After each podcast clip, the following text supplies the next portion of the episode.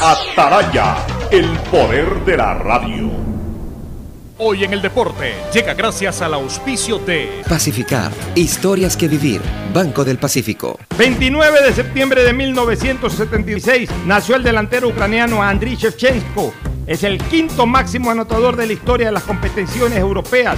Con un total de 67 goles, ganó el Balón de Oro el 2004 y fue campeón de la UEFA Champions League en la temporada 2002-2003, jugando con el Milan de Italia capitán en la selección de Ucrania, la llevó a cuartos de final en la Copa del Mundo del año 2006. Es además el máximo goleador histórico de su selección. Se retiró el 2012 y en el 2016 dirigió a Ucrania en la Eurocopa jugada en Francia. Viajar a las Galápagos es poder pararse sobre la toba volcánica y contemplar atardeceres de colores con piqueros de patas azules. Es nadar en aguas cristalinas, arrecifes de corales, peces y lobos marinos. La magia de nuestras islas es única, pero lo más encantador de viajar a Galápagos es que ayudamos al país. Por eso tus consumos superiores a 50 dólares en agencias de viaje, aerolíneas y hoteles participan en el sorteo de órdenes de compra. Viajando a Galápagos apoyamos lo nuestro. Pacificar, historias que vivir. Del Pacífico. El siguiente es un espacio contratado. Radio Atalaya no se solidariza necesariamente con las opiniones aquí vertidas.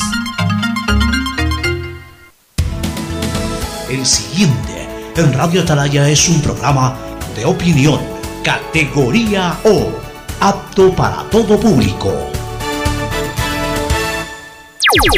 La hora del pocho. La hora del pocho se viene con todo en Radio Atalaya. La hora del pocho. La hora del pocho. Alfonso el Pocho Car y su equipo traen para ustedes la opinión política, la opinión deportiva, más premios, sorpresas, regalos para sus oyentes. La hora del pocho. Aquí en Radio Atalaya. Cada día más líderes. Buenos días, este programa es auspiciado por Aceites y Lubricantes Gulf, el aceite de mayor tecnología en el mercado. Claro, con una promoción especial para este mes de septiembre, si estás al día en tus pagos, te damos el doble de gigas en tu plan móvil para que disfrutes mucho más. Promoción válida hasta fin de septiembre. Universidad Católica Santiago de Guayaquil y su plan de educación a distancia, formando siempre líderes. Ya está a disposición la APP BDP Wallet, la billetera digital del Banco del Pacífico. Compra todo lo que quieras sin dar los datos de tu tarjeta, sino con tu código de pago. Descarga la APP, regístralo y comienza a comprar.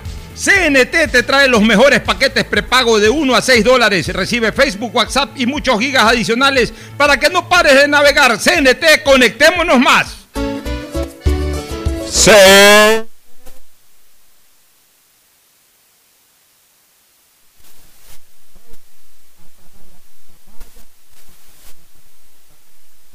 De Guayaquil, de Ecuador y del mundo. Por eso es una potencia en radio, cada día más líder y un hombre que ha hecho historia, pero que todos los días hace presente y proyecta futuro en el Dial de los Ecuatorianos. Hoy es martes 29 de septiembre del 2020. Aquí estamos para llevarles una edición más de la hora del pocho en este, en este, eh, en esta parte final ya realmente del mes, del noveno mes del año. Se acaba ya el tercer trimestre del año. Ya estamos en el epílogo del mes de septiembre, 29. Mañana se acaba y el día jueves ya estamos primero de octubre, el mes del bicentenario de Guayaquil. Ya vamos a preparar cosas especiales. Entre este y la próxima semana nos vamos a dedicar a hablar básicamente de Guayaquil. Muy pocos temas políticos. Eh, quizás los, del momento así rápidamente, pero queremos dedicarle homenajes especiales a Guayaquil junto a Fernando Edmundo Flores Marín Ferfloma y a Gustavo González Cabal, el cabalmente peligroso. Hoy en esta edición del martes junto a Fernando Edmundo Flores Marín Ferfloma que saluda al país. Fernando, buenos días. Eh, buenos días con todos, buenos días, Pocho. Sí, eh, ya veníamos hace unos días hablando de, de recordar a aquellos personajes que han marcado la historia de Guayaquil en los distintos ámbitos político, deportivo, económico, eh, médico, en fin, en todos, todos aquellos que han brillado y han hecho historia en la ciudad. Mira, yo, yo alguna vez tuve un sueño, ¿no? Que no, no, no he podido impulsarlo, por supuesto, pero desde hace algunos años atrás Y, y yo creo, y es más, yo digo cuál debe de ser. Eh, Guayaquil necesita del Parque Bicentenario. Y el Parque Bicentenario, yo lo tengo visto, o lo tenía visto hace muchos años, en el islote de las, del, del río Guayas. En el islote Palmar. ese, en el Palmar ese, en el islote ese. Que algún momento hay que hacer algo ahí, ¿ah? porque ya eso ya, ya, no, ya, ya, ya es casi que... Ya, ya- ya- ya está súper alto eso, ya está a unos 8 o 10 metros sobre el, sobre, sobre el río. Sobre, o sea, ya, ya, ya es un punto alto. Pero yo creo que antes de pensar en hacer algo ahí hay que, hay que hacer el dragado. Hay que hacer el dragado, que eso sí. dragado, eso es pero, pero eso ahí ya igual queda intocable. O sea, ahí eso no se va a sé, el disolver otro día nada. estaba leyendo que me llamó la atención porque yo pensaba yo que no se que podía, pero debe- hablaban de que lo querían sacar el islote. No, no, yo creo que debería quedar como un islote natural, y ahí ya quedó. Y, y además es tan grande y ahí puede, eh, eh, es, es, digamos un lote más que, que nos regala la naturaleza de alguna manera. Para, para desarrollar alguna cosa bonita turística de la ciudad, está en el corazón del río Guayas. O sea, ahí eso se puede incluso aprovechar, pero tampoco dejarlo crecer más. Pero después me puse a pensar de que ahí se puede hacer un proyecto interesante, pero no tanto como un parque. Para mí, el lugar ideal del Parque Bicentenario Vamos a ver si coincidimos. o sea, no, yo lo vengo señalando ya, me lo has de haber escuchado, no necesariamente tienes que coincidir. Es el espacio que hoy ocupa la universidad estatal. Porque yo, yo, yo soy de la idea de que la universidad estatal sea trasladada a un gran campus universitario que dé justamente hacia el sector de los amanes, en donde hay decenas de decenas de hectáreas que no han sido ocupadas ni van a ser ocupadas. Ahí para mí deben ir dos grandes proyectos. El gran campus universitario, pero el verdadero campus universitario de Guayaquil, pues no, como las universidades de los Estados Unidos, que tengan escenarios deportivos, que tengan una serie de pabellones. Sí, eh, eh, estilo Spol, estilo Spol. Estilo Spol. Estilo Spol, allá en los Amanes. Y el otro, el otro gran proyecto que debe tener Guayaquil en los Amanes, después de su bicentenario, debería ser el Gran Hospital del Norte, que también tú me has escuchado que siempre lo he Bueno, yo sostenido. pensaba que en los Amanes también se podía hacer el parque Ya, bicentenario. pero, Hay pero yo diría, ahí. pero ¿sabes por qué yo digo que al trasladarse la universidad estatal bueno, sí. al parque, eh, eh, al, al- a los amanes, si es que algún día deciden hacer eso, queda todo eso para un enorme parque tipo Central Park, está en el centro de Guayaquil, en la calle 9 de octubre. Eh, eh, obviamente, pues, eh, ese Central Park, hablemos así, lo agarra desde la calle 9 de octubre, todo, la DEA, el barrio Orellana. eh, todo lo que es la nueva Kennedy termina en Urdesa. Entonces, mira, se puede, a- ¿Cómo es? Al- A Guayarte. A Guayarte. por eso, ahí se puede hacer un lindo enlace. Mira tú. Y o tienes, sea, y tienes al frente, que- tienes el puente es que, eso, de es que- Cerre- es que ya de uno sueña, uno sueña hacia el futuro. Empatas el Parque de Urdesa con Guayarte, con, con esto que sería el Central Park, el nuevo Central Park, eh, lo que hoy es la Universidad Estatal. Enlazas con el puente lineal de la Carlos Julio Arosemena a través del zigzag, del puente zigzag. Tienes todo el estero salado para disfrutarlo como parque. Ahí se pueden hacer muelles para que eh, canoas, botecitos eh, circulen, etcétera. Llegas a la, a la calle 9 de octubre, por el lado de atrás del, del- del barrio Orellana, en donde, eh, donde actualmente es- una de las salidas de la Universidad Estatal, eh, pero ese, eso que sería ya un gran parque, lo empatas con el Parque Guayaquil, con el tradicional Parque Guayaquil, también llamado Vaquerizo Moreno, en donde está la estatua de Asad Bucarán. El tradicional Parque Guayaquil. tenis club.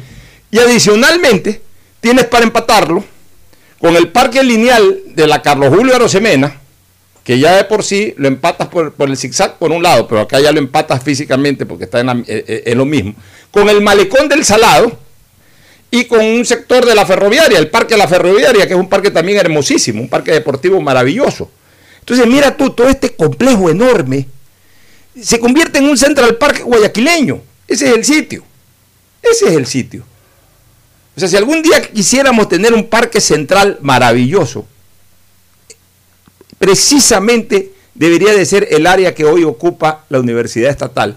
Y la Universidad Estatal ser trasladada al sector de los amanes, en donde hay facilidades de acceso a través de la perimetral, a través de, de la eh, avenida Narcisa de Jesús, o sea, eh, a través de los nuevos puentes que hay que conectan con San Borondón, con, con- con la Aurora. Mucha gente que estudia en la Universidad Estatal o que pudiera estudiar en la Universidad Estatal tiene cómo llegar fácilmente. O sea, estamos con una visión un poco a futuro de Guayaquil, pero para embellecer Guayaquil, para enriquecer eh, estos recursos de Guayaquil. Entonces, yo alguna vez soñaba con ese parque bicentenario. Y ese parque bicentenario, entre otras cosas, debería tener eso. estatuas, yo decía, de las 200 personas que más lustre le han dado a Guayaquil. Y de repente salir, no de una encuesta, porque en una encuesta la gente actúa con corazón.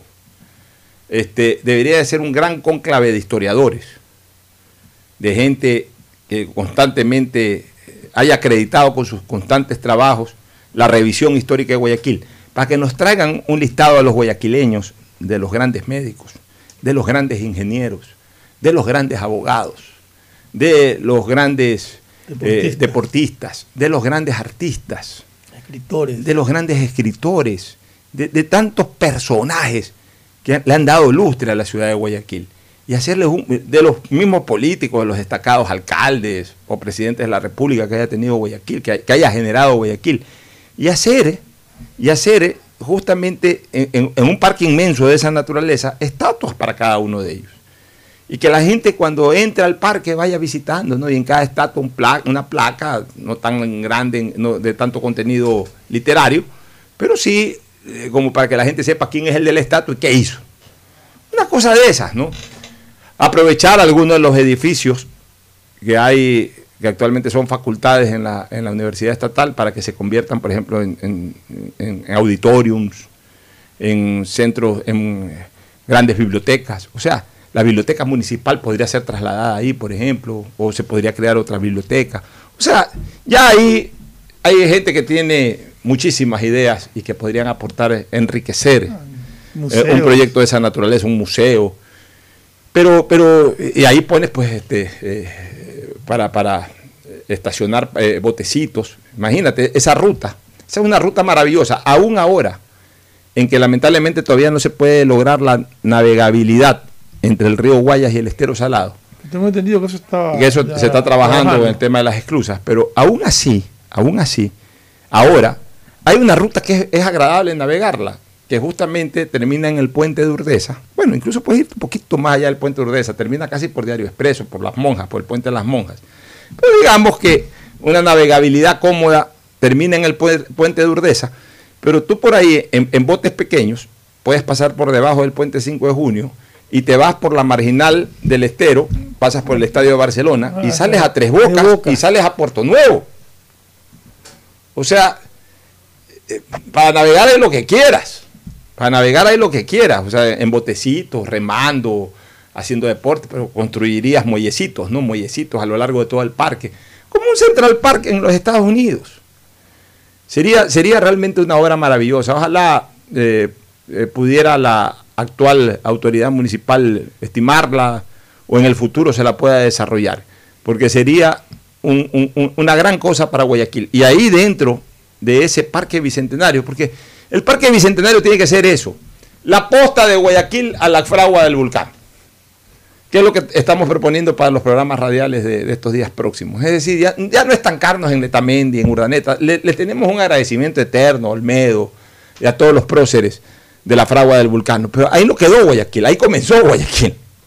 Ahí comenzó la, la libertad diaria por la que ha luchado Guayaquil. Primero la libertad de los españoles, a partir de ahí se comenzó a fraguar también la independencia del Ecuador. Pero de ahí en adelante, claro, de ahí en adelante Guayaquil ha escrito una historia riquísima, que hay que traerla nuevamente a colación, que hay que recordarla, que hay que darle el verdadero protagonismo que se merecen cada una de estas personas que fueron parte de la misma, Fernando. Sí, aparte de...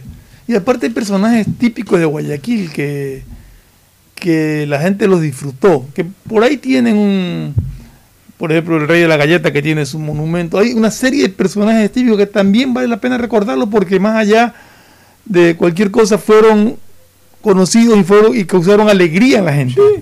Hay gente que yo la pongo en la dimensión de personalidades, quizás no son las personalidades de Guayaquil, pero sí son las personas agradables de Guayaquil. Exacto, personas agradables. El rey de la galleta. Yo como hombre de fútbol, y tú también lo eres, no podemos olvidar a Matute. De fútbol y básquet, porque él era todos los deportes. Matute, presente. Matute iba ahí, era, era hincha de Everest, pero dirigía todos los equipos. Dirigía todos y corría todos.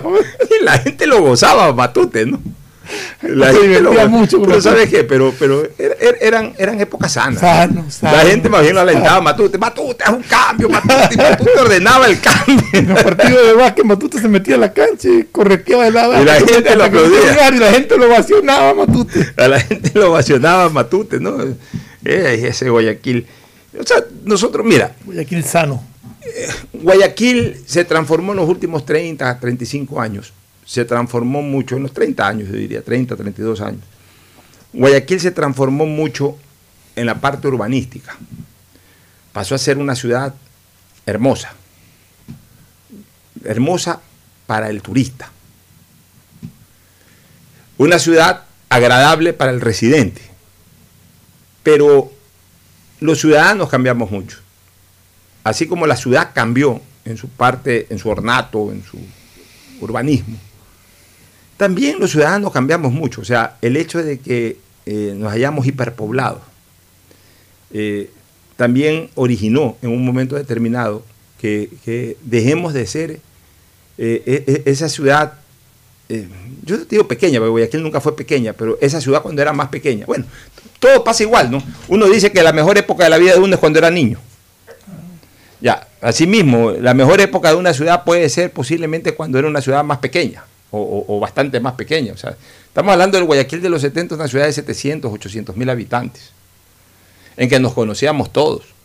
Tú pasabas por la calle y te veías todos los días con gente conocida. Hoy pasa, hoy nos está pasando, Yo, yo me acuerdo. hoy nos está pasando ya lo que pasa en las grandes metrópolis, que tú sales a la calle y a veces no te encuentras con una sola persona No, conocida. no te- con conocidos no te encuentras. Es más, yo no antes- ¿Por qué? Porque hoy, ya- hoy día reco- recordaba, estaba conversando con mi esposa y estaba recordándome un tío que vivía en el entonces, bueno, todavía, barrio del Centenario, pero al comienzo. Y yo era niño, porque yo era pequeño. Está hablando de fines de los 50, por el 58, qué sé yo, por ahí debe de haber sido, no me acuerdo. Que mi tío vivía en 6 de marzo y Nicolás Augusto González. Ese tramo ya era de tierra, Nicolás Augusto González, de ahí para allá no había más. Claro. De ahí para allá no había más. Después creció todo eso, se fue de largo y ahora mira lo que es. Oye, yo recuerdo el Guayaquil porque a, a mí me sacaban mucho a pasear eh, los domingos, los sábados. Salíamos bastante a pasear con... eh, Es que antes eh, hasta eso hacía la familia, ¿no? El papá cogía el carro, las familias teníamos un carro que lo manejaba generalmente el papá. Teníamos un televisor en la sala en donde veíamos la televisión, veíamos toda la familia reunida, ya sea al pie, eh, de- sentados en, el- en- almorzando, o merendando, o si era en la sala, nos sentábamos a ver televisión todos juntos. Por eso había menos egoísmo también, porque al final de cuentas, si la mamá quería ver la novela, nos hacíamos noveleros. Claro, había que eh, ver lo que decía la mamá. Claro. Por ahí el papá quería ver las noticias. La mamá obviamente daba un espacio para que el papá vea las noticias, pues todos veíamos las noticias. Entonces, por eso que sabemos de historia, eh, recordamos la historia, porque, oye, yo veía noticias, entonces ahí veía la parte política de la época de Bombita Rodríguez Lara, del triunvirato, de la primera elección. ¿Por qué? Porque uno estaba ahí, uno compartía. Por eso es que ahora... En, eh, Eh, mi época solamente hay un canal. Hay, hay muchachos que son futbolizados, que solo saben de fútbol, se encierran en su cuarto, en sus computadoras o en sus celulares, no se ven con el resto de la familia y solamente están consumiendo fútbol. O hay gente que, que consume otra cosa, o sea, en el buen sentido de la palabra, cosas ya sea de cultura, todo, pues no les interesa otra cosa. Y además eh, vivimos en burbujas sobre burbujas, dentro de una casa hay burbujas. Esa casa está en una burbuja y, y esa urbanización está en otra burbuja. O sea, Sí. eh, estamos de- eh, vivimos en, eh, eh, eh, de burbuja en burbuja. En cambio, antes, antes no había burbuja. Tú antes en tu casa eras abierto, eh, compartías con todo el mundo. Comías a la misma hora que comía todo el mundo. Nos sentábamos todos juntos. Salíamos a la calle, calle abierta, pasaba el bus, se bajaba todo el mundo en el bus, eh, pasaba el taxi, pasaba eh, Juan Pelota en la esquina. Entonces todo el mundo estaba integrado. Era una ciudad más pequeña, pero era una ciudad mucho más integrada, porque era una ciudad más pequeña.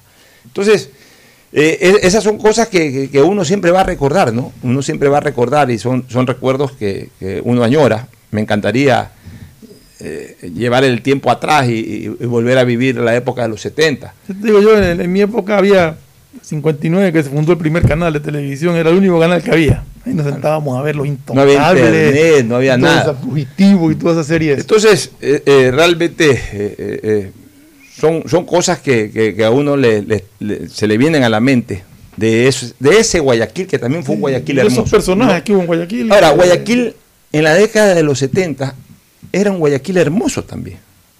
No, eh, en realidad, Pocho diría que cada época tiene su encanto. Ya, pero sí hubo una época que se, te- se Pero deterioró sí- Guayaquil, que, que fue el Guayaquil de los 80. Sí, en donde, Guayaquil en- en fue donde- bastante- ¿sabes qué? En donde Guayaquil, yo creo que fue una década en que se, se hiperpobló. Guayaquil no estuvo preparado para una hiperpoblación tan brusca en los años 80, que además vino de la mano con una serie de problemas políticos. Justamente por esa hiperpoblación eh, comenzó a proliferar también el populismo. Eh, y, y- más que nada, y más que nada, eh, esa hiperpoblación generó muchos problemas de higiene, este, había mucha basura en la calle, eh, las calles fácilmente se destruían.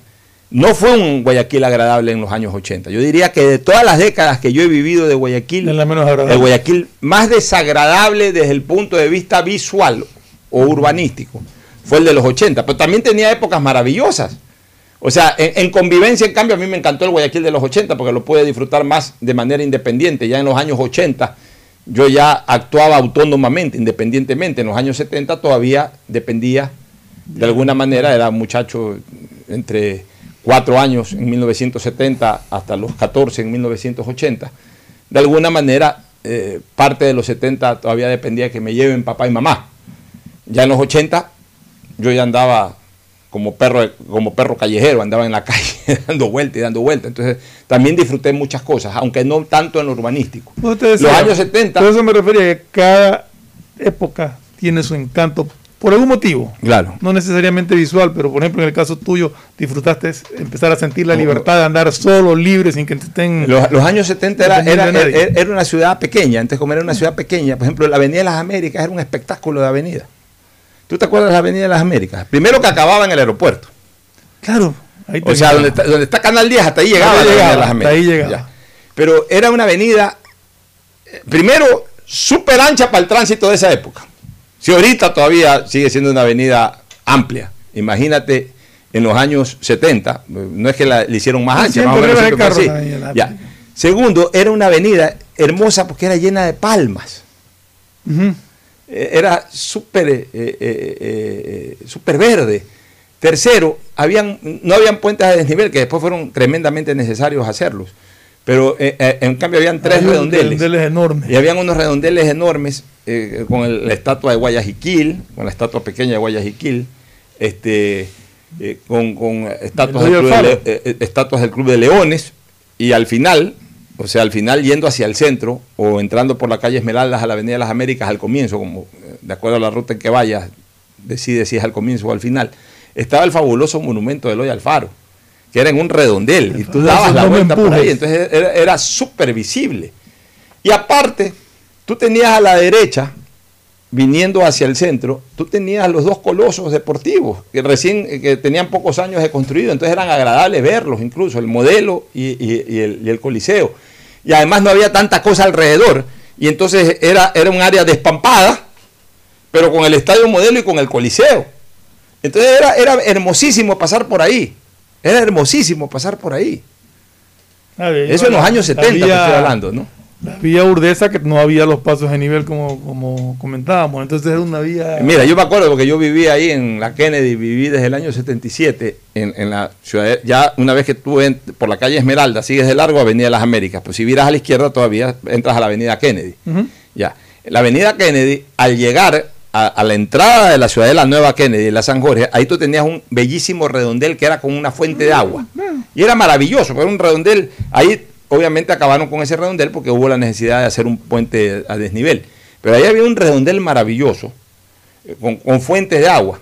Entonces, ahí ya tú empatabas lo que era la avenida Kennedy que iba hacia el puente de Urdesa y luego se convertía en Víctor Emilio Estrada, o ibas hacia la avenida Delta para coger la ciudad de la Universitaria, o ibas hacia la ciudad de la Kennedy, hacia la nueva Kennedy, eh, cogiendo la avenida San Jorge. O sea, eso- esa era una entrada maravillosa era también. Tan, tan amplio que ahí se hacían competencias automovilísticas. Ahí se hacía, Hacían ahí se estrelló, Ton- eh, Henry Taleb se estrelló ahí. Ahí era el circuito que hacían. Ahí, ahí estaba el Abdón Calderón, el famoso colegio Abdón Calderón de Guayaquil. Claro.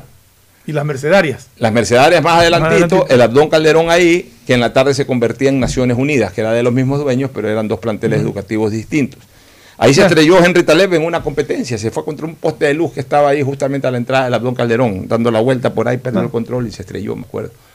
Y ahí habían carreras, yo me acuerdo que el día 10 de agosto de 1979, el día eh, 10 de agosto del 79, no, el 10 de agosto del 79 se posesionó Roldós y se posesionó Antonio Hanna. Un año después, en 1980, si no me equivoco, se inauguraron los primeros puentes a desnivel de Guayaquil el de la calle Piedraíta, el que pasa por el cementerio, claro, el de la calle Piedraíta, ya, eh, se inauguraron con una carrera de automovilismo.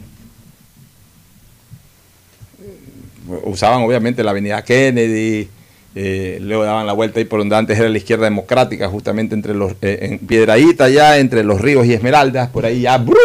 cogías para ahí fue la, la competencia automovilística. Sí, increíble. Yo, yo vi cuántas competencias automovilísticas no vi eh, en el centro de Guayaquil, alrededor del Parque del Centenario.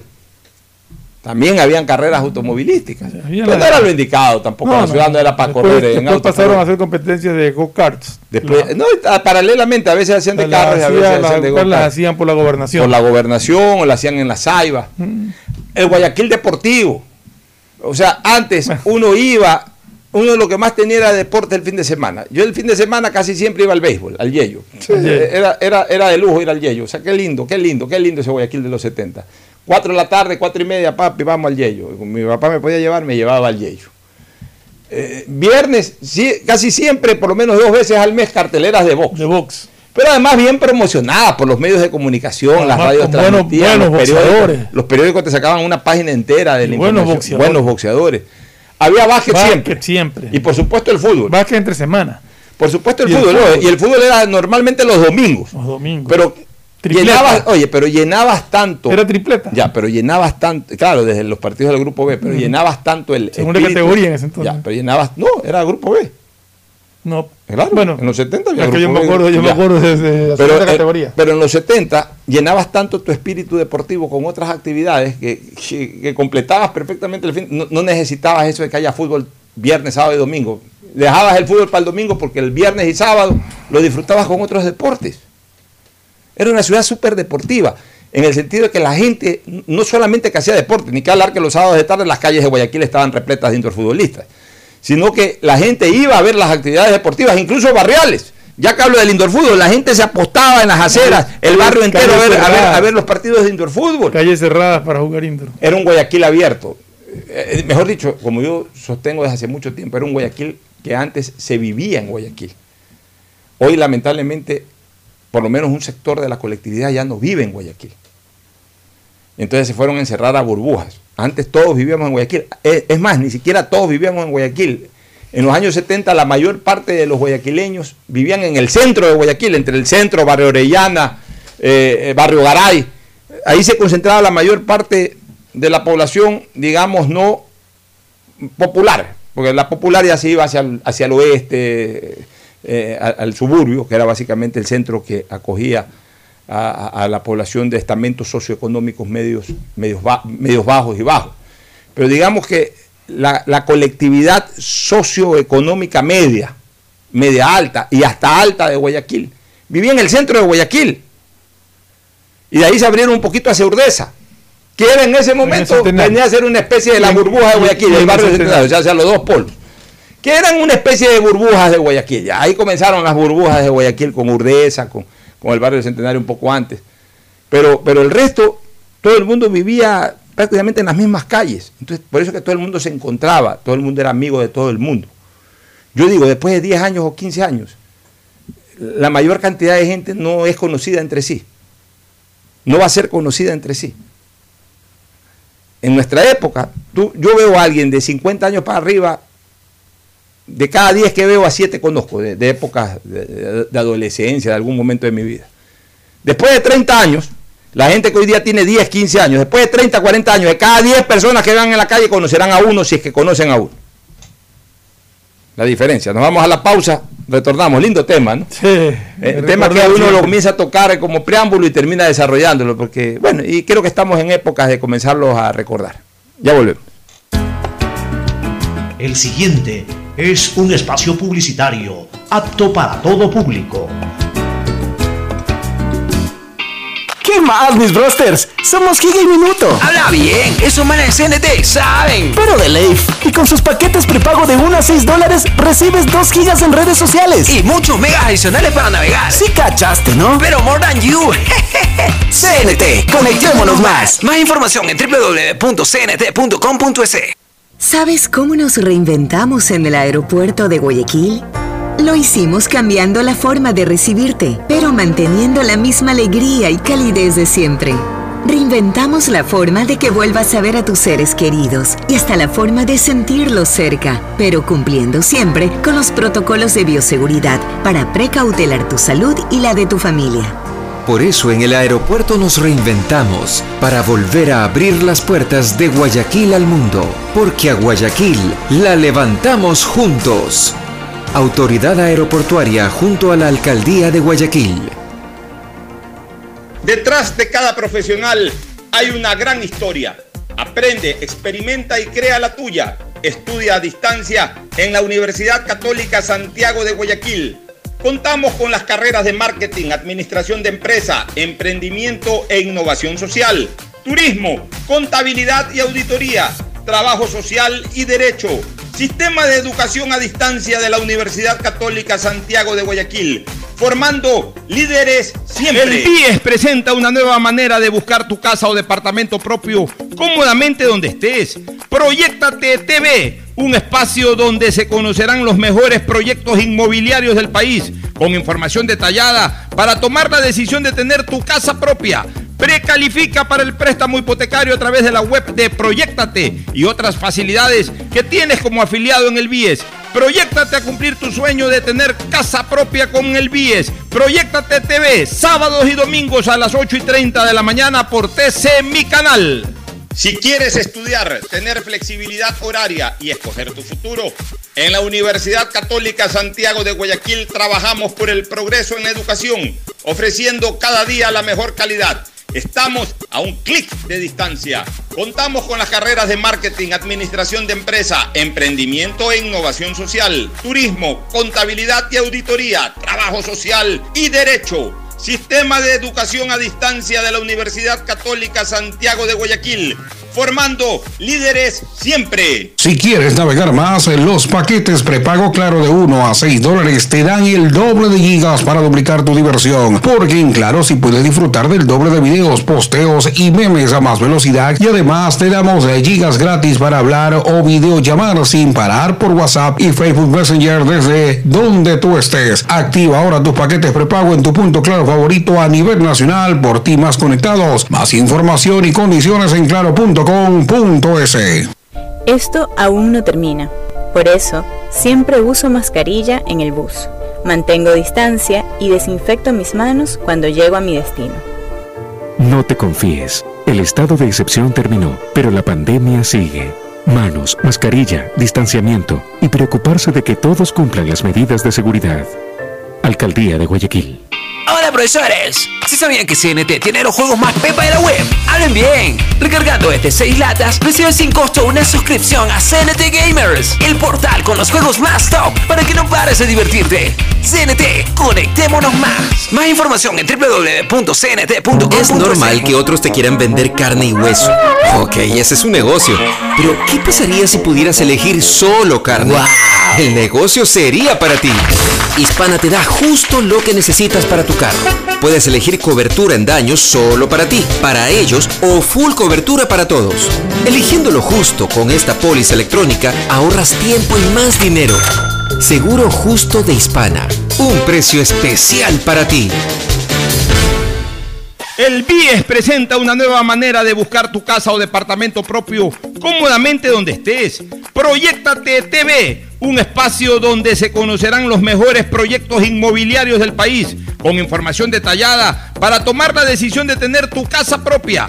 Precalifica para el préstamo hipotecario a través de la web de Proyectate y otras facilidades que tienes como afiliado en el BIES. Proyectate a cumplir tu sueño de tener casa propia con el BIES. Proyectate TV, sábados y domingos a las 8 y 30 de la mañana por TC Mi Canal. Por las mancuernas y guantes serían 35 dólares. Perfecto. Voy a pagar con BDP Wallet. El código, por favor. 112410. Con BDP Wallet, realiza tus compras sin necesidad de revelar los datos de tus tarjetas Pacificar. Al momento de pagar, comparte con el establecimiento el código de pago que genera la app y listo. Pacificar. Historias que vivir. Banco del Pacífico. Hay sonidos que es mejor nunca tener que escuchar. Porque cada motor es diferente. Desde hace 104 años, Lubricantes Gulf mantiene la más alta tecnología y calidad en línea de aceites para motores a diésel y gasolina. Está hecho con una fórmula especial para dar excelente protección a todo tipo de motores, evitando el desgaste prematuro de pistones, anillos y árbol de levas, ayudando a mantener limpio el motor y libre de depósitos que se forman por las altas o bajas temperaturas. Dele a su motor lo que se merece. Lubricantes Gulf, la más alta tecnología en lubricación. 104 años preservando la vida de su motor. Lubricantes Gulf. Gulf es más lubricante.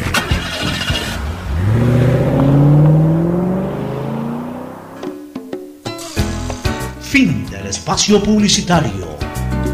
Usted está escuchando un programa de opinión, categoría O, apto para todo público.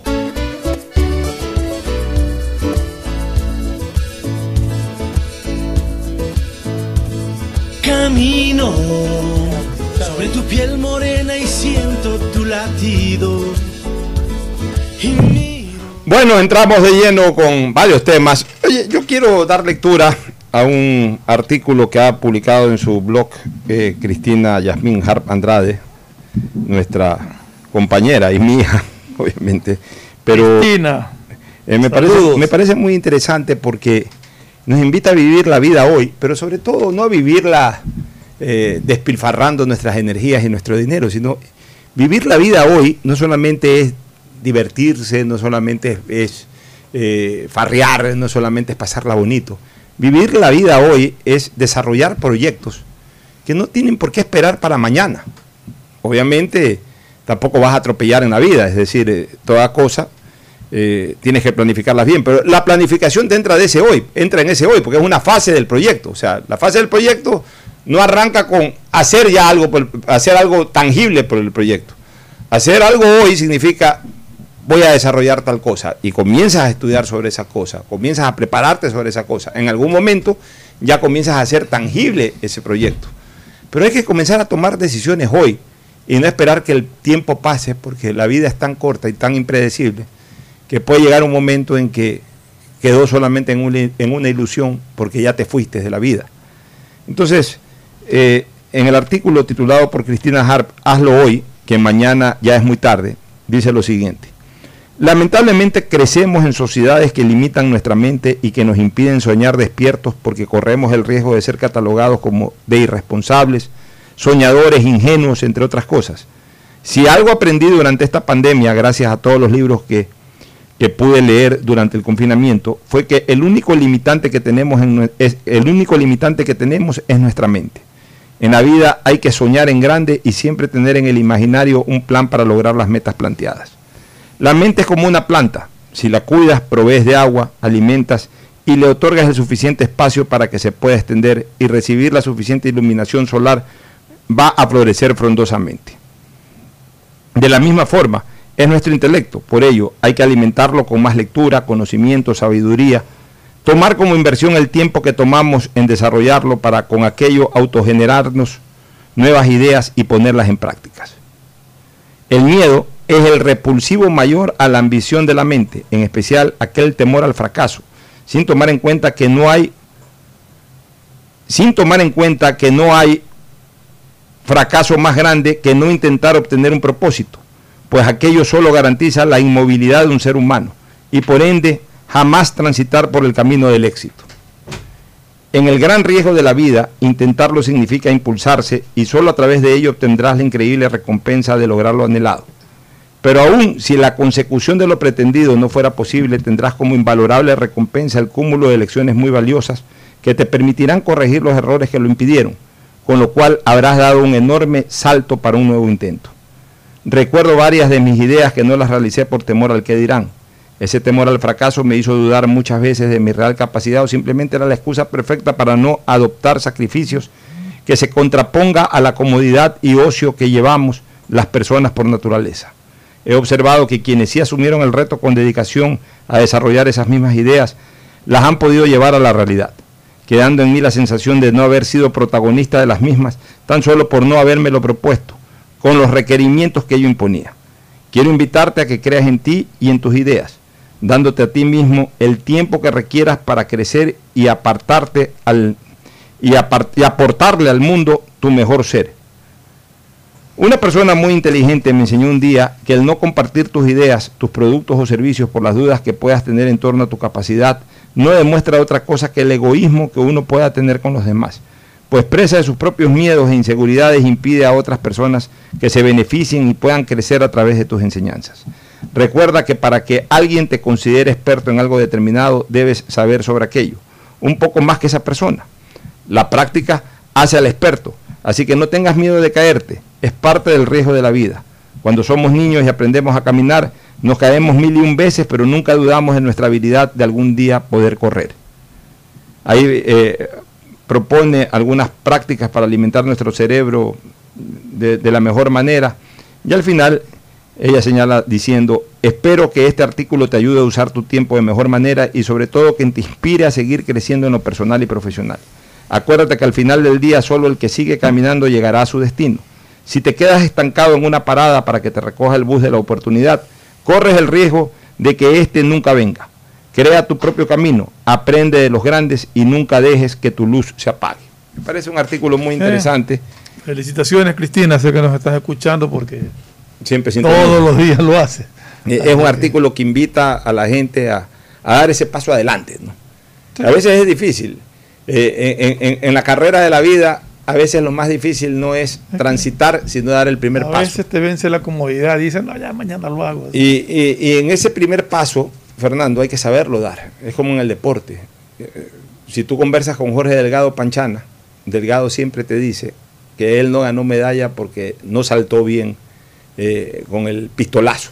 Sí. O sea, no saltó bien, o sea, se, se demoró un segundo. No, no un segundo. Décima de segundo. De segundo, no un segundo. Un segundo llega último. No, no. Décima, décima de segundo. O sea, se desconcentró un poquito, se desconcentró un poquito, no tuvo una buena salida y eso originó de que llegue cuarto. Si él hubiese salido muy concentrado en el momento en que tenía que salir, posiblemente alcanzaba medalla de bronce por lo menos. Pero bueno, esa es la vida, uno tiene que saber salir. Y dentro de ese saber salir es tomar la decisión de dar el salto, de dar el paso.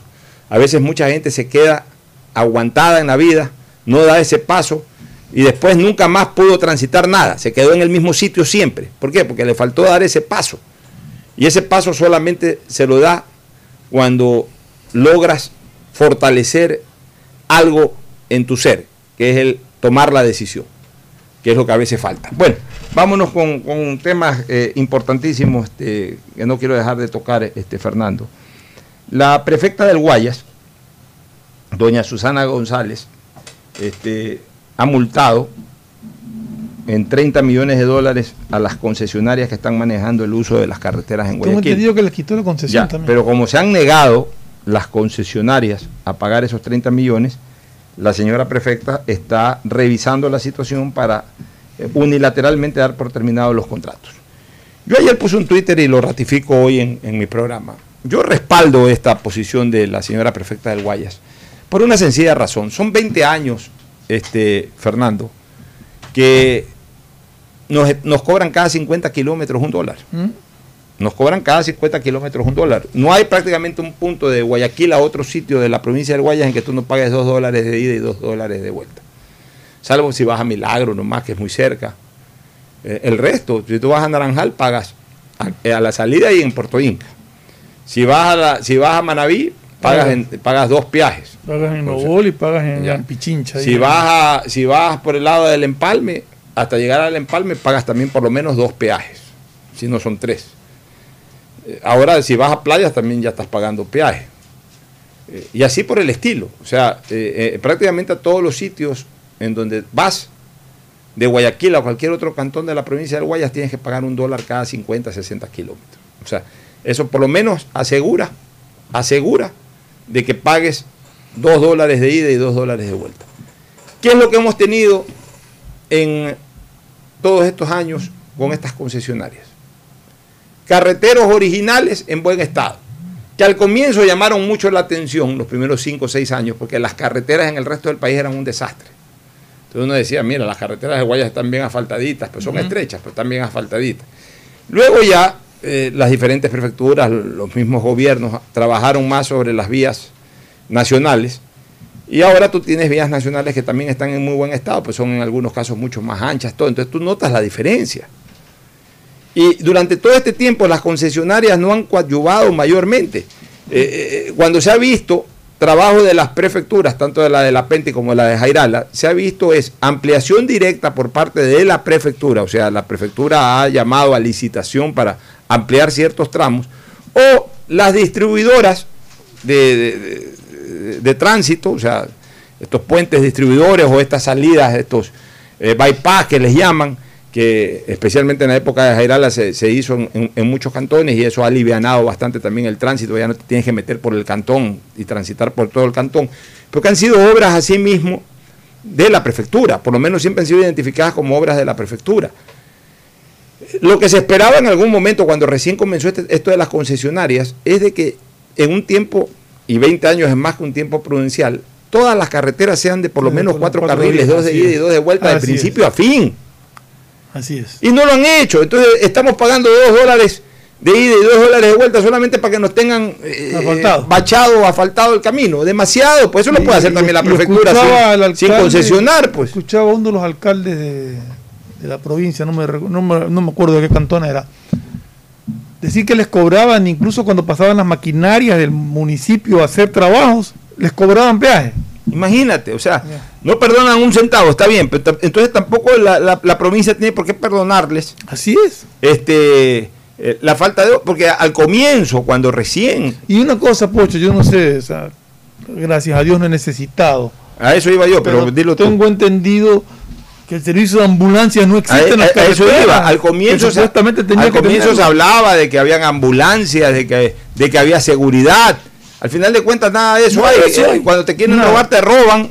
Tú no ves ahí grúa, si acaso se daña un carro, lo que sea, no sé si haya. Yo creo que uno tiene que llamar, a, llamar la grúa para que lo vayan a Digamos, a través del seguro del carro, uno llama a la grúa para que la grúa te respalde. Puede ser de que a lo mejor sí haya, pero lo de la grúa, pero, ambulancia tú circulas por la carretera y nunca ves un punto donde tú digas, mira, ahí está la grúa o ahí está la ambulancia. Así es, así es. Entonces yo sí quisiera que algún día haya una rendición de cuentas de estas concesionarias Ahorita que está el punto caliente, que digan las concesionarias, que salgan a decir, yo no sé qué, cuáles son las concesionarias, con Norte y con Segua. No sé quiénes son sus accionistas, no me interesa tampoco. Conozco que su abogado defensor es Jofre Campaña, porque aquí veo que en la, en la crónica del diario que habla en nombre de las concesionarias. Pues yo sí quisiera que las concesionarias salgan a decir, a ver, en estos 20 años, todas estas obras son nuestras, de, de lo que recaudamos del peaje, toditas estas que me excluyan en ese, en ese informe de labores que, la, que la, el carretero está pavimentado. Pues ya, si ya ni, ni, si las ampliaciones de la. hubiera eso, entonces ahí sí, pues ya se robaron la plata. Ah, o sea, es lo mínimo que, que, ha faltado, pero, que han ampliado. ¿Dónde están las ambulancias? ¿Dónde están las grúas? ¿Dónde están los talleres de servicio para un carro dañado? O sea, Nada de eso existe. Que yo O que digan de frente todas estas obras que fueron atribuidas en sus momentos a las distintas administraciones de, la prefectura, no fueron de la prefectura, sino que fueron de nosotros. Nosotros hicimos lo de aquí, lo de allá. Ah, bueno. Y entonces también valoremos. También valoremos si es que el tiempo en que han venido dando este servicio, que ya son 20 años, porque esto comenzó eh, a inicios del siglo prácticamente, incluso antes me parece, más de 20 años, ya llevan cerca de 25 años, porque esto comenzó desde la. no te digo desde el primer día en que la Penti fue prefecto, pero desde que Nicolás fue. Eh, por lo menos en su segundo periodo, 96-2000, ya por ahí ya comenzaron a concesionar. O sea, estamos hablando de más de 20, años. Estamos hablando de por lo menos 23, 24 años. Que se justifique, pues, que, han hecho con tanto, tanto peaje que han cobrado. Que se justifique. Que digan, hemos hecho tales cosas. Entonces nosotros los ciudadanos y los usuarios de las carreteras diremos, ah, no, sí, la verdad sí se justifica a ver, han invertido mil millones de dólares y han recogido mil quinientos millones. Bueno, eh, eh, tienen una diferencia a favor, que ese, es- el negocio, ¿no? Pero que me vengan a decir que han hecho 100 millones de dólares en obra o 150 millones de dólares en obra y han cobrado 1.500 millones de dólares en peaje en 20 y pico de años, eso no se justifica. Entonces, en ese sentido, yo creo que hace bien la prefecta del Guayas en tomar una posición dura. Y, y- y- y bueno, pues si no les gusta a los señores, veo que van a poner acciones de protección y todo, pues tienen que justificar. Aquí tampoco No, es cuestión de que, porque tengo un contrato, eh, eh, me le voy a llevar la plata a la gente. O sea, tienen un contrato con obligaciones y con derechos. El derecho lo han ejercido plenamente, nos han cobrado hasta el último centavo cada vez que circulamos por las rutas del Guayas. Hay que ver- Ahora queremos eh, ver el cumplimiento de las obligaciones. Y, no, y, y ya no es momento de decir, no es que lo vamos a hacer más adelante, pues son obligaciones Pasadas. que durante 20 años tenían que haberlas cumplido. Oye, otro tema, el tema electoral. Este, ya se han eh, inscrito algunos candidatos, por ejemplo, Pesantes, que pensábamos que no se iba a inscribir, ya se ha inscrito Pesantes. Bueno, él no tiene ningún problema. No, no, no, no, él va a ser candidato, no, ya, pero si que pensábamos que no iba. Él no iba, había dicho que no iba a ir, pero, pero, al final se animó. Ahí hay, dos, ca- ahí hay dos candidaturas. Paul Carrasco de Juntos Podemos, que él sí tiene problemas. Ya, ahí hay dos Su- su candidaturas. movimiento, mejor dicho, ya, no él. ahí hay dos candidaturas fuera de la de Correa que está que debe ser vetada u objetada porque eh, tiene eh, inhabilidades ya absolutamente claras. La otra que ha sido impugnada es la de Lazo, que tienen que demostrar, porque tampoco es cuestión Claro. de... A ver, no, no es cuestión de que a Correa no, no, no pueden salir tampoco con ese argumento. Ah, a Correa lo bajaron, pero Lazo no. No, pues son No, cosas pues son cosas distintas. O sea, lo, lo de Correa es absolutamente evidente de que, de que tiene sentencia. eh, no es que es evidente, es un tema ya oficialmente así- notificado. Así es. Ya, lo de, lo de Lazo, obviamente tienen que demostrar de que tiene paraísos tiene fiscales. sí. El demostrar que una persona tiene paraí- paraísos Y esto fiscales. no es, de, no es de demostrar que en el año 2012 No, tuvo, no, no, sino no, de que tiene- actualmente tiene. Ya, para que ello tienen que recurrir a una serie de certificaciones que no son fáciles de obtener. En el supuesto que tuviera, más aún si no tuviera. Vos te digo.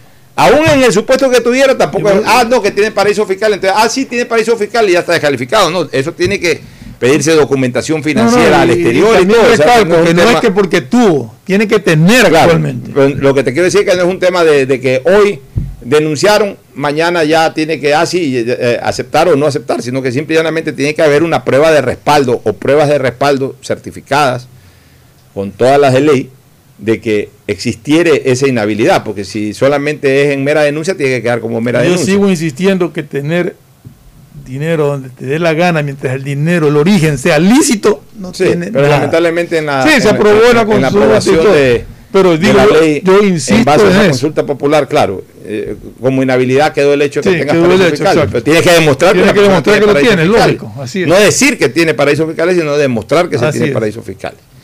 Ya, pero hay dos casos que, eh, que son extraños a los candidatos, que son eh, eh, eh, distintos a las inhabilidades propias de los candidatos, que son problemas que en este momento tienen las organizaciones políticas. Si bien es cierto que es una fase en donde se está observando las inhabilidades, pero la primera inhabilidad de una persona es eh, no ser inscrita por, por- por un órgano o por un, por un organismo eh, partidista o por una organización política habilitada para las elecciones. Porque si no, entonces se inscribe todo el mundo.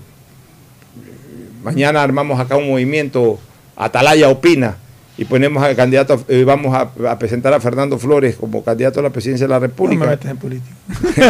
pues te vamos a presentar como candidato a la presidencia de la República y nos dirán en el Consejo Nacional Electoral, oiga, pero Atalaya Opina no es una organización política o no está vigente al menos. Entonces ahí ya no hay ni siquiera que discutir nada. O sea, si no llegas en el carro en el que tienes que llegar, el resto, no importa la ropa que lleves o que no lleves, simplemente ya de, de entrada, ya sea una inhabilidad de origen, no tienes un vehículo habilitado para participar. Y es el caso de dos candidaturas que hasta el momento eh, se han intentado inscribir. La una, la de Libertades Pueblo, y la otra, la de Juntos Podemos. Yo creo que la libertad del pueblo incluso tiene otro problema. Adicional, tiene un- Adicional un, tiene problema otro ya de problema. candidato, pero, eh, pero es que tienes que partir del, del inicio. Y en el inicio es de que esa organización política no está eh, en este momento vigente. Fue descalificada por el Consejo Nacional Electoral. Y si bien es cierto, porque este es el detalle importante. En apelación. Si, si bien es cierto que está en apelación, la apelación no tiene carácter suspensivo.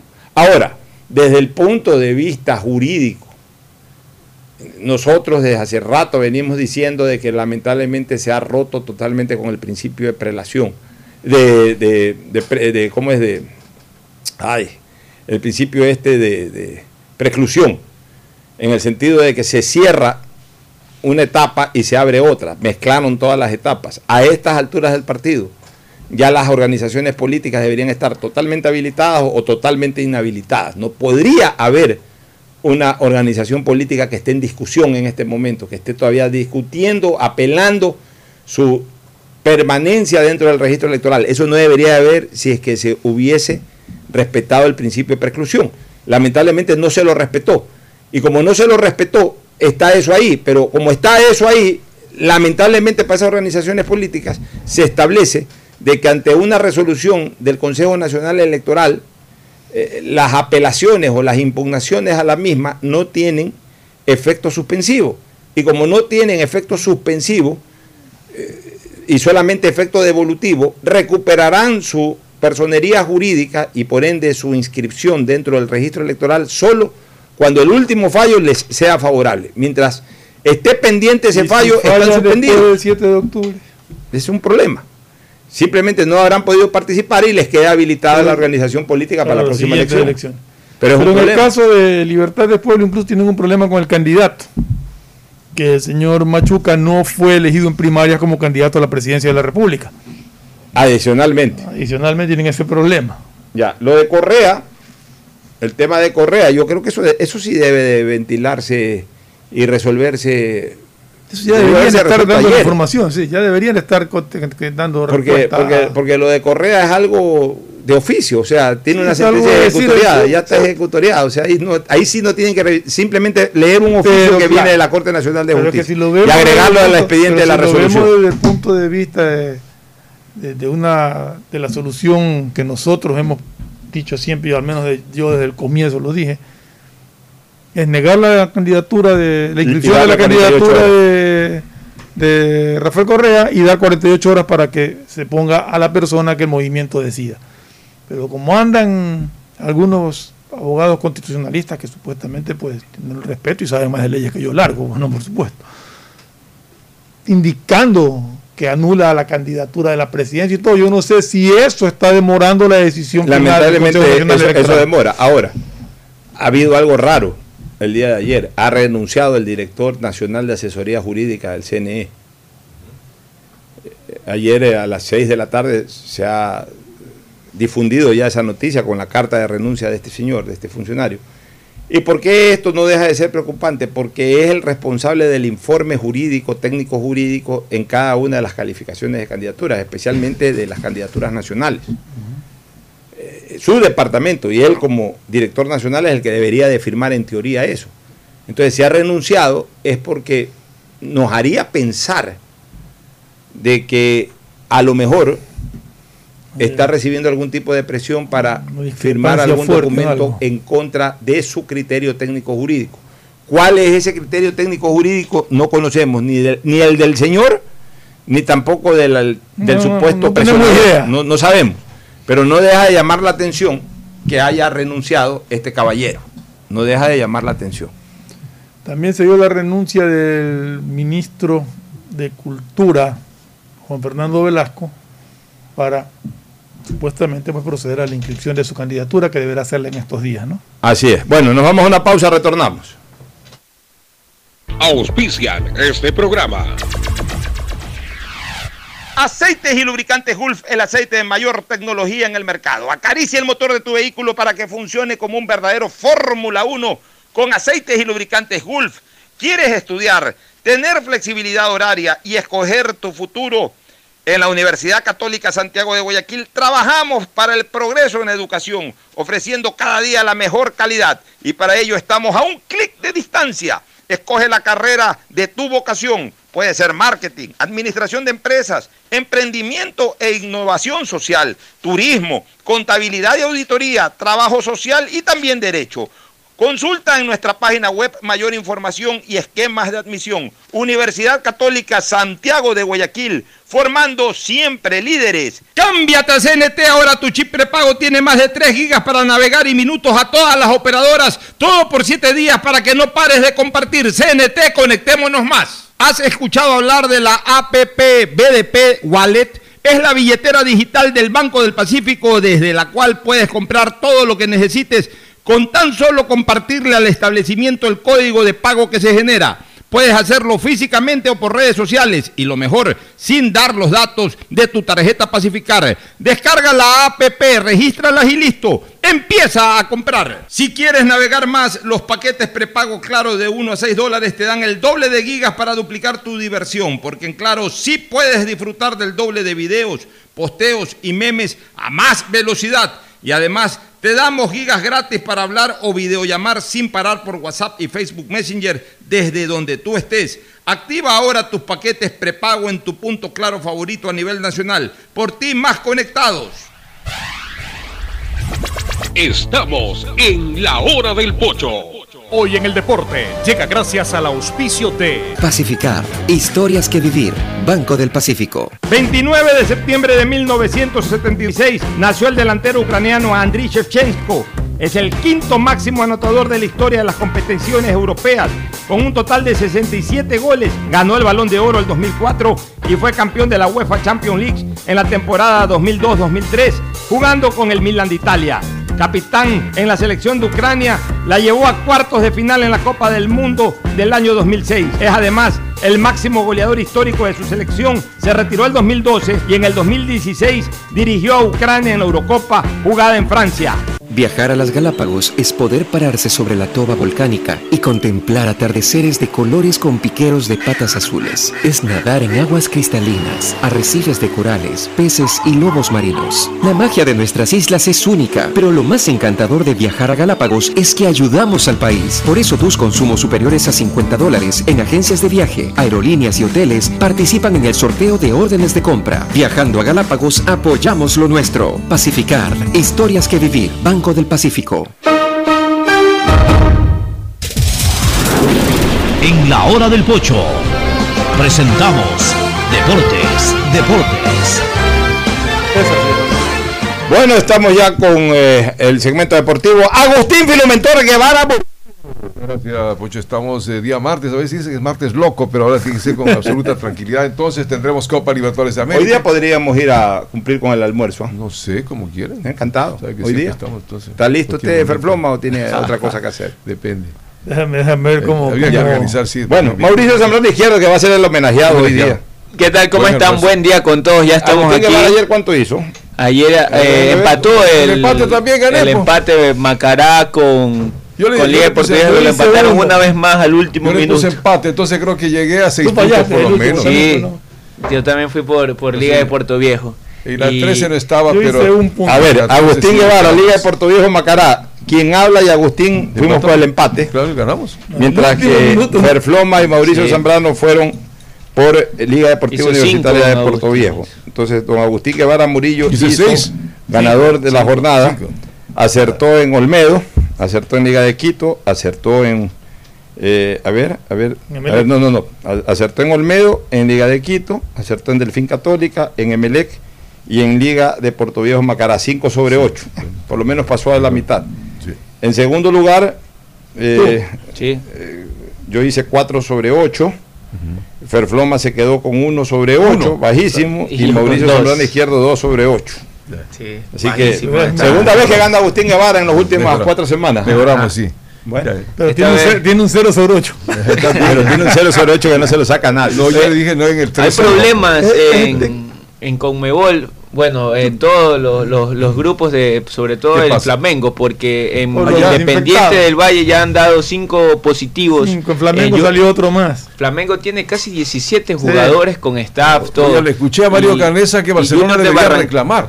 Eh, Junior de Barranquilla tiene dos casos positivos Sí, también. Yo creo que reclamar a esta altura no creo que sea tampoco dable para Barcelona que no ayer tuve bien. una llamada telefónica de un querido y apreciado amigo que nos escucha siempre y que ha participado mucho en dirigencia deportiva y todo. Y me llamó que me decía que estaba preocupado de ver que Barcelona en el último partido, considerando también a los nacionalizados, tuvo siete extranjeros en cancha. Entonces, él me decía, ¿cómo quieres que salgan jugadores jóvenes? ¿Cómo quieres que la cantera de Barcelona alimente? Si extranjeros hay siete, me dice, no son nacionales. Pero, pero a veces han jugado con, con, cuatro extranjeros y cuatro nacionalizados, ocho. Por eso, pero, no, es que no, él, pero es que él dice que me decía de Barcelona, pero no he visto los demás equipos. Pues, él, él, eh, el año pasado, por ejemplo, en Melec en, una, en un momento sí, jugó con cuatro sí, nacionalizados sí, y cuatro exacto, extranjeros. Pero, pero, es que está, pero no, es real, o sea, va, vamos es más fútbol, por... Es fútbol de clubes pero es más por el hecho de que cómo saca jóvenes de las canteras, esa es la inquietud de él. Pero es que el problema porque él trabaja, él ha trabajado mucho ya, con gente yo, joven y con Ya, pero yo le contesto fácilmente. Sí. El, el, problema no es los extranjeros, el problema es que también se llena de nacionales que, que, que, vienen a ocupar puestos que bien podrían ocupar los jugadores jóvenes. O sea, eh, Campana el año pasado no lo banqueó tanto un extranjero.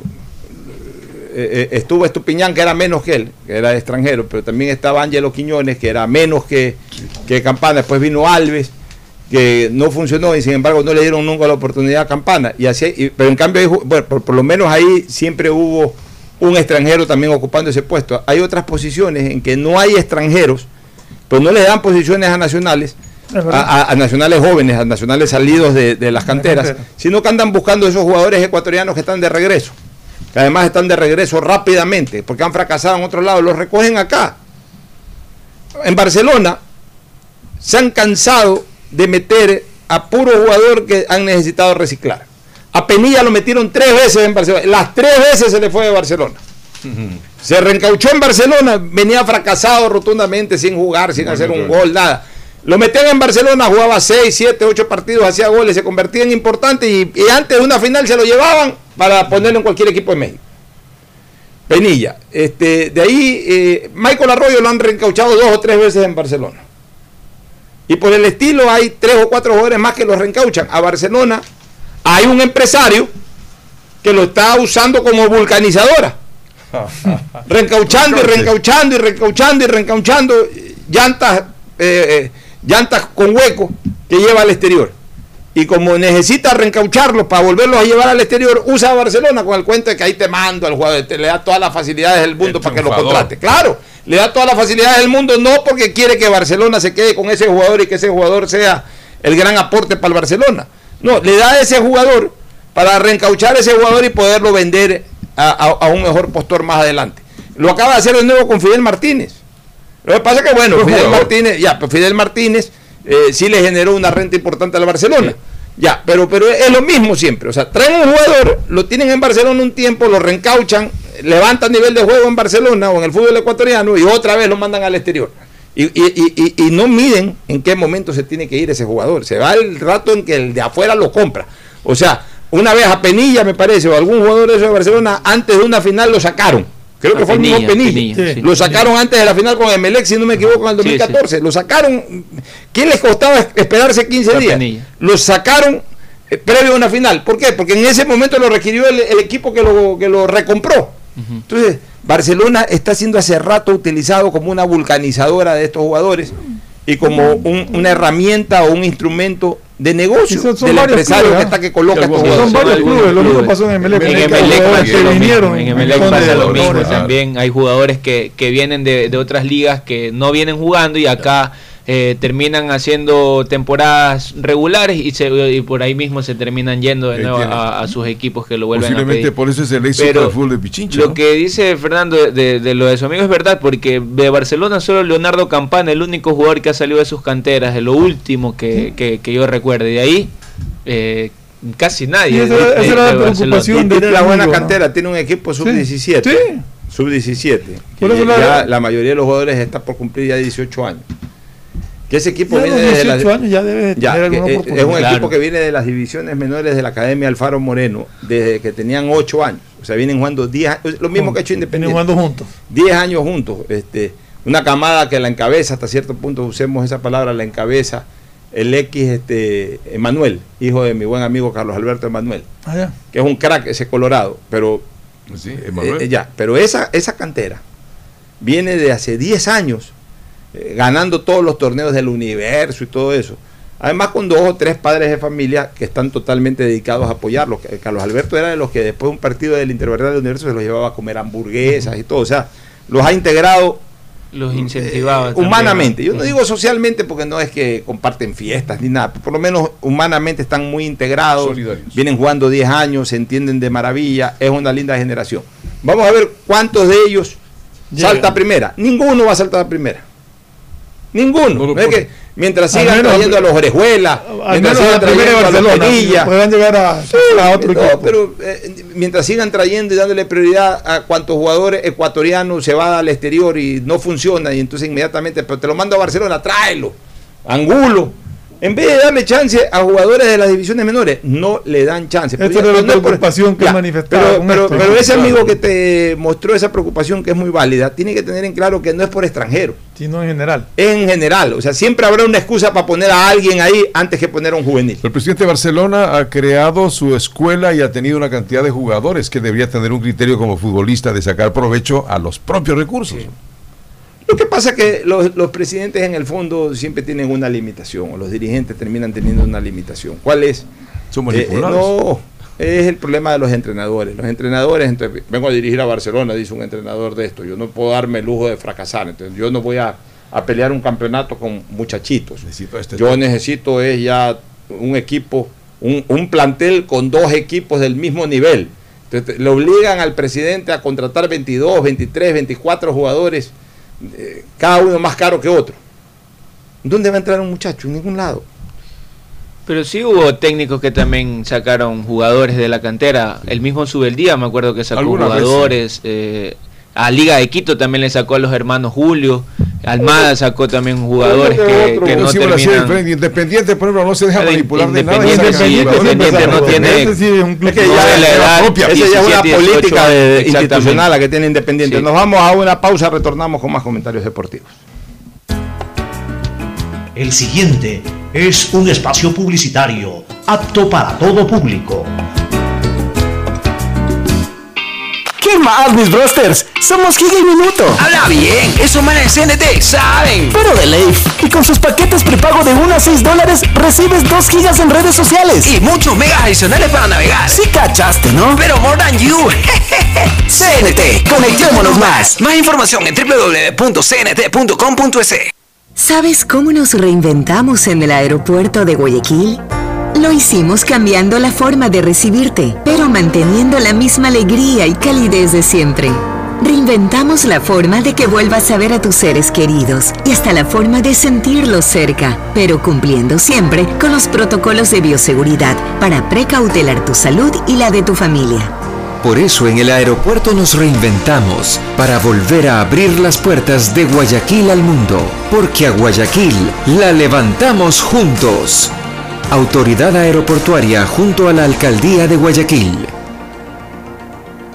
El BIES presenta una nueva manera de buscar tu casa o departamento propio cómodamente donde estés. Proyectate TV, un espacio donde se conocerán los mejores proyectos inmobiliarios del país, con información detallada para tomar la decisión de tener tu casa propia. Precalifica para el préstamo hipotecario a través de la web de Proyectate y otras facilidades que tienes como afiliado en el BIES. Proyectate a cumplir tu sueño de tener casa propia con el BIES. Proyectate TV, sábados y domingos a las 8 y 30 de la mañana por TC Mi Canal. Si quieres estudiar, tener flexibilidad horaria y escoger tu futuro, en la Universidad Católica Santiago de Guayaquil trabajamos por el progreso en la educación, ofreciendo cada día la mejor calidad Estamos a un clic de distancia. Contamos con las carreras de marketing, administración de empresa, emprendimiento e innovación social, turismo, contabilidad y auditoría, trabajo social y derecho. Sistema de Educación a Distancia de la Universidad Católica Santiago de Guayaquil formando líderes siempre. Si quieres navegar más, los paquetes prepago claro de 1 a 6 dólares te dan el doble de gigas para duplicar tu diversión. Porque en Claro si puedes disfrutar del doble de videos, posteos y memes a más velocidad y además te damos gigas gratis para hablar o videollamar sin parar por WhatsApp y Facebook Messenger desde donde tú estés. Activa ahora tus paquetes prepago en tu punto claro favorito a nivel nacional por ti más conectados. Más información y condiciones en Esto aún no termina. Por eso, siempre uso mascarilla en el bus. Mantengo distancia y desinfecto mis manos cuando llego a mi destino. No te confíes. El estado de excepción terminó, pero la pandemia sigue. Manos, mascarilla, distanciamiento y preocuparse de que todos cumplan las medidas de seguridad. Alcaldía de Guayaquil. Hola profesores, ¿sí sabían que CNT tiene los juegos más pepa de la web? ¡Hablen bien! Recargando este 6 latas, recibes sin costo una suscripción a CNT Gamers, el portal con los juegos más top para que no pares de divertirte. CNT, conectémonos más. Más información en www.cnt.com.es. Es normal que otros te quieran vender carne y hueso. Ok, ese es un negocio. Pero, ¿qué pasaría si pudieras elegir solo carne? El negocio sería para ti. Hispana te da justo lo que necesitas para tu carro. Puedes elegir cobertura en daños solo para ti, para ellos o full cobertura para todos. Eligiendo lo justo con esta póliza electrónica, ahorras tiempo y más dinero. Seguro justo de Hispana. Un precio especial para ti.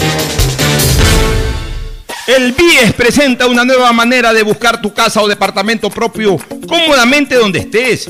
Proyectate TV, un espacio donde se conocerán los mejores proyectos inmobiliarios del país, con información detallada para tomar la decisión de tener tu casa propia. Precalifica para el préstamo hipotecario a través de la web de Proyectate y otras facilidades que tienes como afiliado en el BIES. Proyectate a cumplir tu sueño de tener casa propia con el BIES. Proyectate TV, sábados y domingos a las 8 y 30 de la mañana por TC Mi Canal. Por las mancuernas y guantes serían 35 dólares. Perfecto. Voy a pagar con BDP Wallet. El código, por favor. 112410. Con BDP Wallet, realiza tus compras sin necesidad de revelar los datos de tus tarjetas Pacificar. Al momento de pagar, comparte con el establecimiento el código de pago que genera la app y listo. Pacificar. Historias que vivir. Banco del Pacífico. Hay sonidos que es mejor nunca tener que escuchar. Porque cada motor es diferente. Desde hace 104 años, Lubricantes Gulf mantiene la más alta tecnología y calidad en línea de aceites para motores a diésel y gasolina. Está hecho con una fórmula especial para dar excelente protección a todo tipo de motores, evitando el desgaste prematuro de pistones, anillos y árbol de levas, ayudando a mantener limpio el motor y libre de depósitos que se forman por las altas o bajas temperaturas. Dele a su motor lo que se merece. Lubricantes Gulf, la más alta tecnología en lubricación. 104 años preservando la vida de su motor. Lubricantes Gulf. Gulf es más lubricante.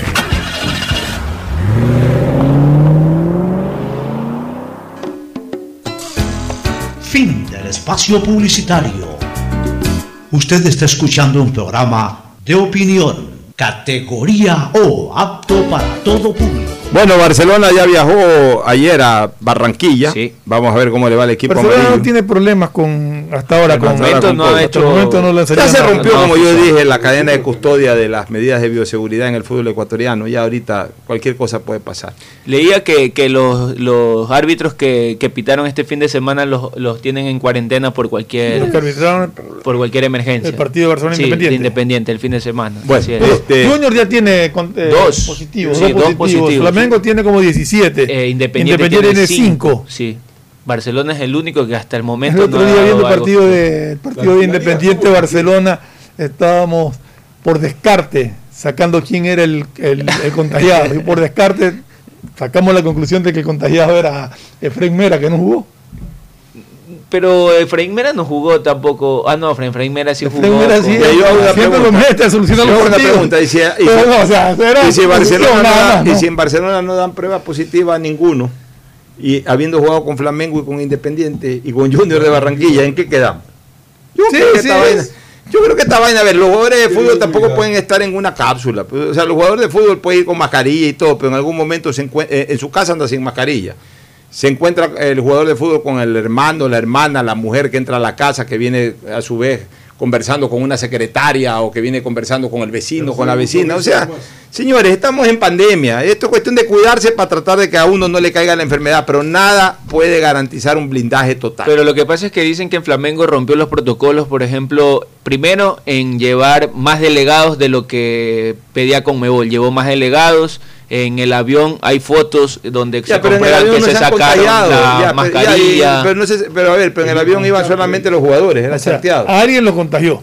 Sí, sí, o sea, yo, yo creo que Flamengo vino igualmente. y lo muy probablemente es que en ese avión se subió alguien contagiado de la misma delegación, puede ser, y contagió a los demás. Exactamente. Hoy juega Liga, hoy, hoy Liga puede sellar su pase de clasificación con el Binacional de Perú. Que, ya le ganó.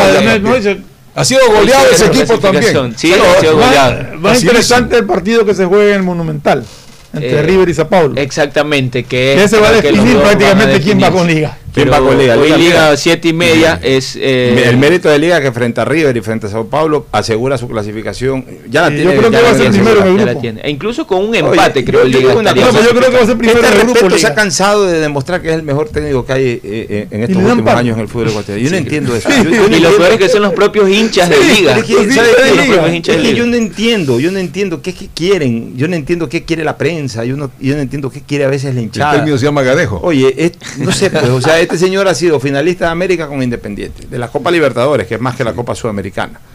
Y desde que está en Liga juega finales. Es la tercera final, porque para mí Liga ya está en la final del Campeonato Nacional. Es la tercera final en tres años que lleva dirigiendo Liga. O sea, por Dios santo, ¿qué, qué- qué más éxito quieren? Sí, dos, en el mismo año. éxito. ¿Ah? dos en el mismo año. Y con Independiente a tuvo. Y además ganó la Copa Ecuador. Pues digo, dos en el mismo año. La final de Copa Recopa Ecuador. que- La. El respeto es largo, el mejor entrenador, En señores. últimos tiempos. Yo no sé qué analizan a veces, que, que, que no juega bien. Pero hinchada- pero hinchada que la verdad es que yo no entiendo a veces ni a la hinchada ni a un sector del periodismo. Jugar bien es eso. Tener una sólida defensa, tener un contundente ataque. Cuando hablo de contundente ataque, cuando puedes meter 5 a 0, como lo metió el sábado, lo metes, y no, ganar 1 a 0 también, porque tienes una oportunidad de gol y la aprovechas. O sea, eso es jugar bien. Ju- Una que no terminan todavía de diferenciar. O sea, han pasado más de 100 años en el fútbol y todavía no diferencian lo que es jugar bien de lo que es jugar bonito. O sea, siguen mezclando los subjetivos sobre el objetivo. Lo siguiente Eh, será la selección del Ecuador también para conversar. recomendación final eh, comercial y retornamos al cierre. Auspician este programa. Aceites y lubricantes Gulf, el aceite de mayor tecnología en el mercado. Acaricia el motor de tu vehículo para que funcione como un verdadero Fórmula 1 con aceites y lubricantes Gulf. ¿Quieres estudiar, tener flexibilidad horaria y escoger tu futuro? En la Universidad Católica Santiago de Guayaquil trabajamos para el progreso en educación, ofreciendo cada día la mejor calidad y para ello estamos a un clic de distancia. Escoge la carrera de tu vocación. Puede ser marketing, administración de empresas, emprendimiento e innovación social, turismo, contabilidad y auditoría, trabajo social y también derecho. Consulta en nuestra página web mayor información y esquemas de admisión. Universidad Católica Santiago de Guayaquil, formando siempre líderes. CNT te trae los mejores paquetes prepago de 1 a 6 dólares. Recibe Facebook, WhatsApp y muchos gigas adicionales para que no pares de navegar. CNT, conectémonos más. Ahora podrás realizar tus compras sin preocuparte por revelar los datos de tu tarjeta Pacificar, porque con la APP BDP Wallet puedes comprar en establecimientos o por redes sociales con solo darle al vendedor el código de compra que se genera. Descárgala, registra tus tarjetas y prepárate para comprar lo que necesites. Con BDP Wallet, la billetera digital del Banco del Pacífico, estás a un código de tu compra. Queremos agradecerte por no tener valores pendientes, por eso solo en Claro te damos el doble de gigas en tu plan móvil para que disfrutes mucho más. Promoción válida hasta el 30 de septiembre. Por ti, más conectados. Estamos en la hora del pocho. Bueno, ya la parte final, ¿cuándo convoca Alfaro a los Mañana, los jugadores? supuestamente. 30, claro. el Mañana, 30 mañana da la lista de convocados. El partido contra Argentina es el- En octubre, el 8 de octubre, El 8 de octubre. el 8 de Y el octubre es. 13 de octubre, si no me equivoco, es el siguiente partido contra Hay que, hay que estar pendiente. Mañana vamos a analizar. Eh, vamos a analizar ¿no? a los jugadores. Ha- Ha Sí. bloqueado, ahora le llaman bloqueo a esto de ya como advertir de jugadores internacionales que se van a convocar para que no sean utilizados por sus equipos en otros lados del mundo. Con Uruguay en Quito es el 13 de Ya, octubre. se ha hablado de Domínguez, De que yo no creo que esté en un nivel para estar entre los tres mejores arqueros de la selección en este momento. Novoa el sí. equipo de Novoa sí recibió el sí. bloqueo de Novoa. Ya, Novoa Fidel sí. Martínez también Fidel se habló. Martínez por lo que hizo Fidel, hasta hace poco atrás. De- A mí ¿quién lo que me, me llamaba la de- atención era lo que están en la MLS, Cifuente, eh. Nelson Méndez, Palacios. Palacios, que son jugadores que podrían estar. La MLS no los quiere prestar a, no quería, pero ya, nadie. ya les mandó un Ya. comunicado a la Por la- ejemplo, aquí en, aquí en la Liga Pro está confirmado de que la fecha FIFA se va a seguir jugando. Está bien que Sí, se siga y sea jugando. los jugadores que que Ahora, sean Mena tiene que ser convocado, sigue haciendo Mena goles, está haciendo Mena. goles constantemente. Sí, es. Mañana vamos a hablar justamente de todos los convocados a, a la selección ecuatoriana para el arranque de eliminatorias. Atalaya comienza a anunciar también paneles especiales que se llamarán Tercer Tiempo Mundialista. Gracias por su sintonía. Este programa fue auspiciado por Aceites y Lubricantes Gulf, el aceite de mayor tecnología en el mercado. Claro, con una promoción especial para este mes de septiembre. Si estás al día en tus pagos, te damos el doble de gigas en tu plan móvil para que disfrutes mucho más. Promoción válida hasta fin de septiembre. Universidad Católica Santiago de Guayaquil y su plan de educación a distancia, formando siempre líderes. Ya está a disposición la APP BDP Wallet, la billetera digital del Banco del Pacífico. Compra todo lo que quieras sin dar los datos de tu tarjeta, sino con tu código de pago. Descarga la APP, regístralo y comienza a comprar. CNT te trae los mejores paquetes prepago de 1 a 6 dólares. Recibe Facebook, WhatsApp y muchos gigas adicionales para que no pares de navegar. CNT, conectémonos más. Este fue un espacio contratado. Radio Atalaya no se solidariza necesariamente con las opiniones aquí vertidas. Hoy en el deporte llega gracias al auspicio de Pacificar. Historias que vivir. Banco del Pacífico. 29 de septiembre de 1976 nació el delantero ucraniano Andriy Shevchenko. Es el quinto máximo anotador de la historia de las competiciones europeas.